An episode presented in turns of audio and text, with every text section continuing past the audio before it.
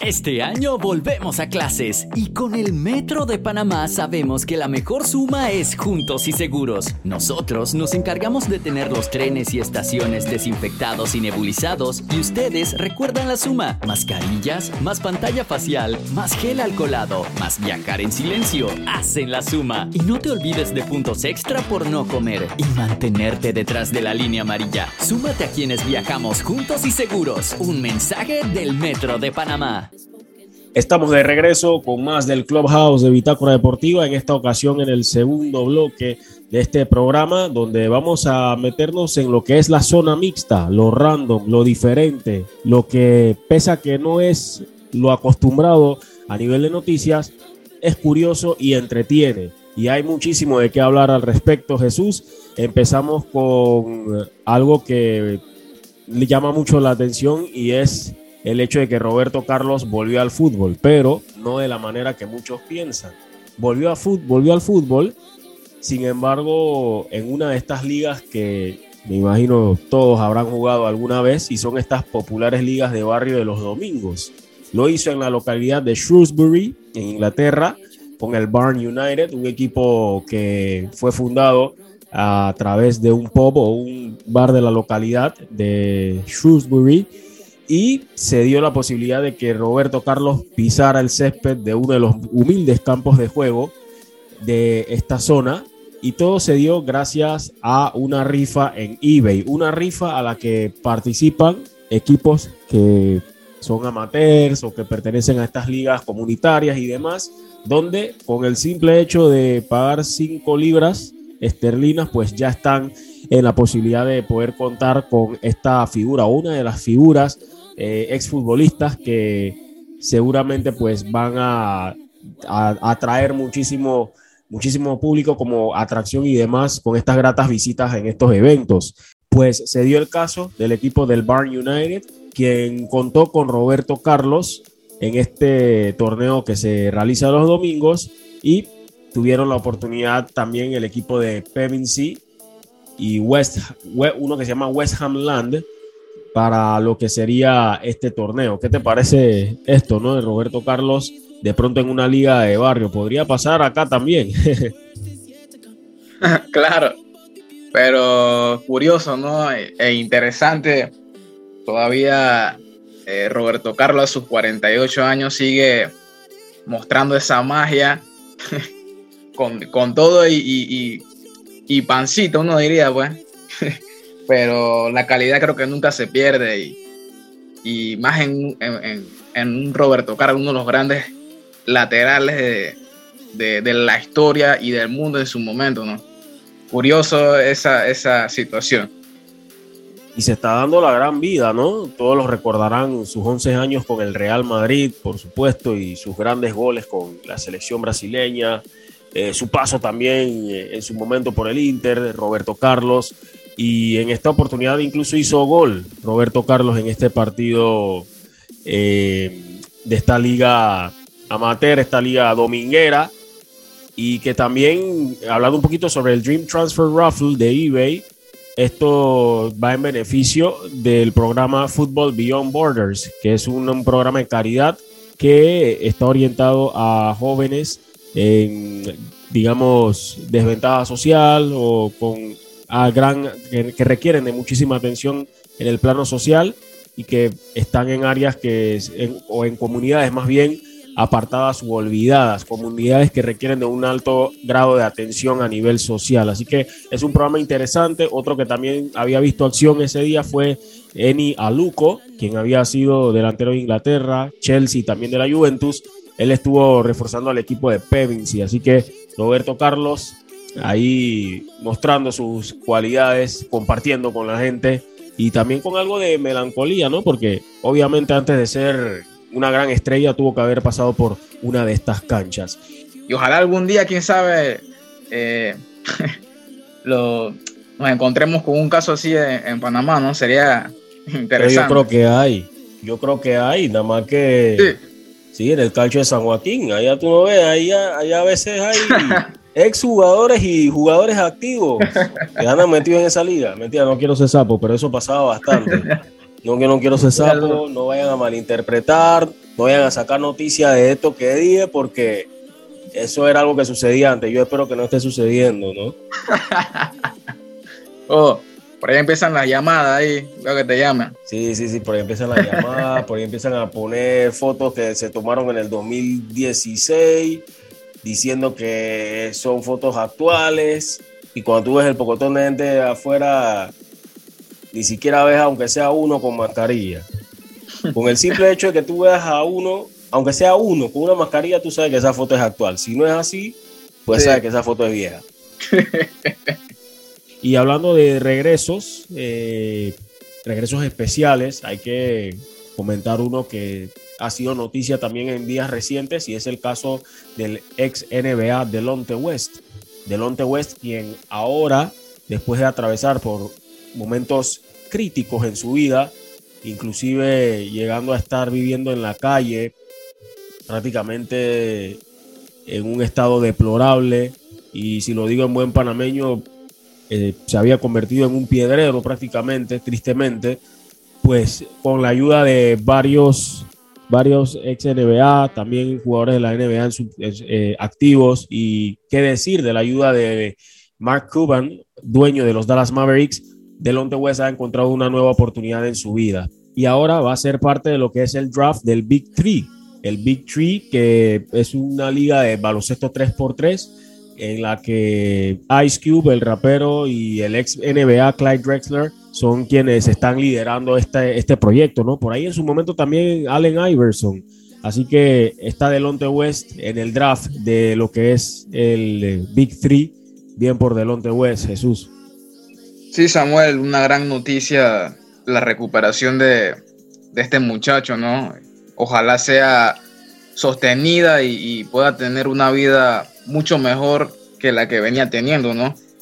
Eh, sabemos que en su adolescencia tuvo eh, trastornos eh, de bipolaridad, también tuvo intentos de suicidio, pero una muy gran, una gran noticia para, para Delonte West, que vaya ahí paso a paso recuperándose de esos problemas, ¿no? Quizás eh, no lo volveremos a ver en, en, NBA, quizás es, lo que menos importa, pero también es lindo verlo de nuevo en la cancha y, demostrando su talento, ¿no?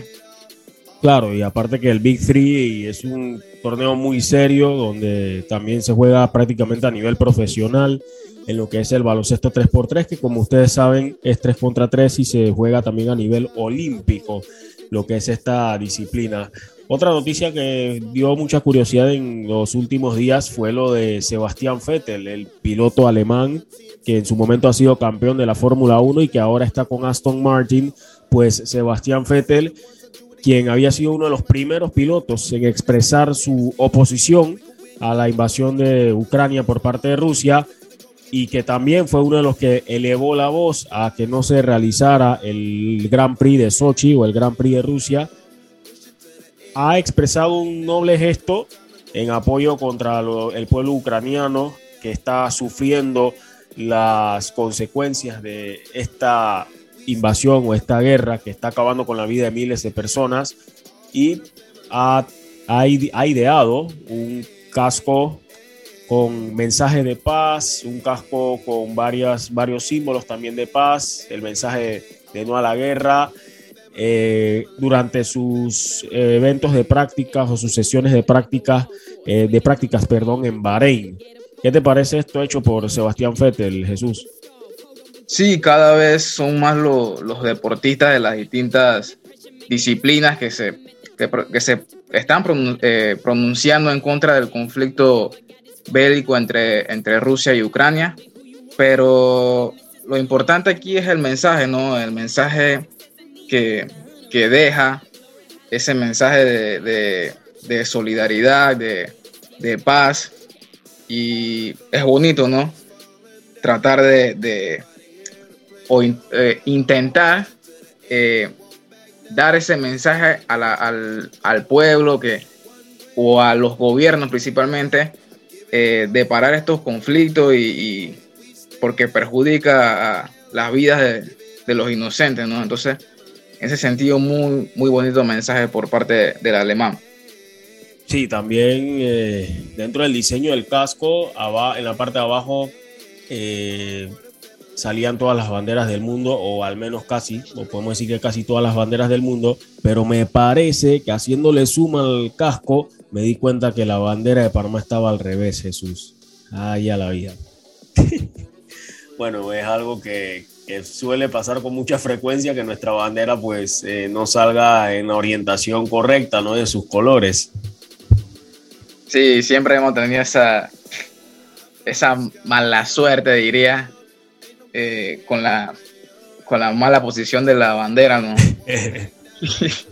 Pero bueno, ahí Ya, sería culpa de los diseñadores ahí que tenían que por lo menos usar su diccionario eso, ese grande, el Larousse, yo no sé, esos grandes que salían todas las banderas del mundo y o un almanaque, no sé, y ahí darse cuenta cómo, cómo, era, cómo es realmente nuestra bandera, ¿no? Pero bueno, otra de las noticias que surgen de la zona mixta fue una que eh, se dio hace poco y fue el anuncio de el mega patrocinio de Spotify con el Fútbol Club Barcelona. No solo Spotify aparecerá en la camiseta tanto del plantel profesional masculino y femenino, sino también que tendrá el nombre de Spotify en el Camp Nou. O sea, el Camp Nou se llamará eh, se va a estar el se va a estar llamando, perdón, Spotify Camp Nou a partir del próximo mes de julio, porque este acuerdo entra en vigencia desde la temporada 2022-2023. Así que es un acuerdo multimillonario que puede ayudar bastante al Barcelona dentro de su déficit financiero. Sí, un acuerdo que netamente favorece al Barcelona, ¿no? Ya más porque lo necesita, necesita ese, ese dinero, ¿no? Ya sabemos cuáles son sus problemas eh, económicos que han venido arrastrando. Pero algunos quizás los, románticos quizás no están a favor porque el nombre del Camp Nou se le va a cambiar y demás. Pero igual eh, eh, lo pueden llamar como quieran, ¿no? Es solo un patrocinio. Muchos equipos lo han hecho, como Bayern, como Juventus, que, que cambiaron los nombres de sus estadios. Así que en esta época eh, es normal, es parte del negocio, ¿no? Como se dice. Sí, es parte de cómo se mueve el fútbol actual y todo lo que involucra la parte del mercadeo, la parte financiera que se ha convertido en un pilar en el éxito y lo que es la realidad de todos estos, estos clubes. De hecho, este acuerdo supera eh, grandemente a lo que ya había representado en su momento Rakuten. Y este, esta suma pues podría estar llegando a los 250 millones de euros. El acuerdo eh, involucra que el Barcelona cobre 64 millones por temporada y eso claro que beneficiaría muchísimo al club y más porque Spotify pues en su momento tenía el interés de ser parte del Arsenal o el dueño de Spotify que es, eh, es un sueco, estuvo interesado en, en, hacerse con el equipo de los Gunners, el Arsenal, pero ese acuerdo no, no avanzó.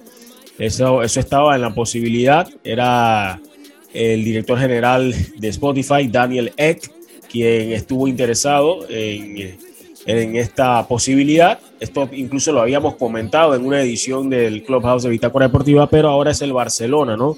El que recibirá estos beneficios, este ingreso al firmar este, este acuerdo importante. Y más porque el Barça está señalado como uno de los equipos que no cumple con el tope salarial de la liga. Entonces es un movimiento clave dentro de esa recuperación que quiere tener el Fútbol Club Barcelona. Actualmente Spotify cuenta con 180 millones de suscriptores de pago, es decir, los que pagan una mensualidad o cierta cantidad de tiempo por utilizar este, esta, aplicación que tiene varios beneficios, tiene varios complementos, mientras que a nivel de usuarios que tienen suscripción gratuita, ronda los 406 millones.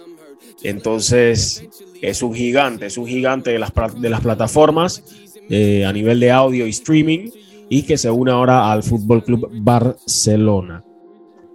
Y en otra de las curiosidades que se dieron esta semana y que pudimos recabar en esta zona mixta, hay una que dio, causó algo de risa. Y lo digo porque no solamente sucede en Panamá, ven qué pasa también en las mejores familias. Sucedió en la NBA. Resulta ser que el día domingo se enfrentaban los Memphis Grizzlies y el, Oklahoma City Thunder y curiosamente los dos equipos saltaron al tabloncillo con el uniforme blanco.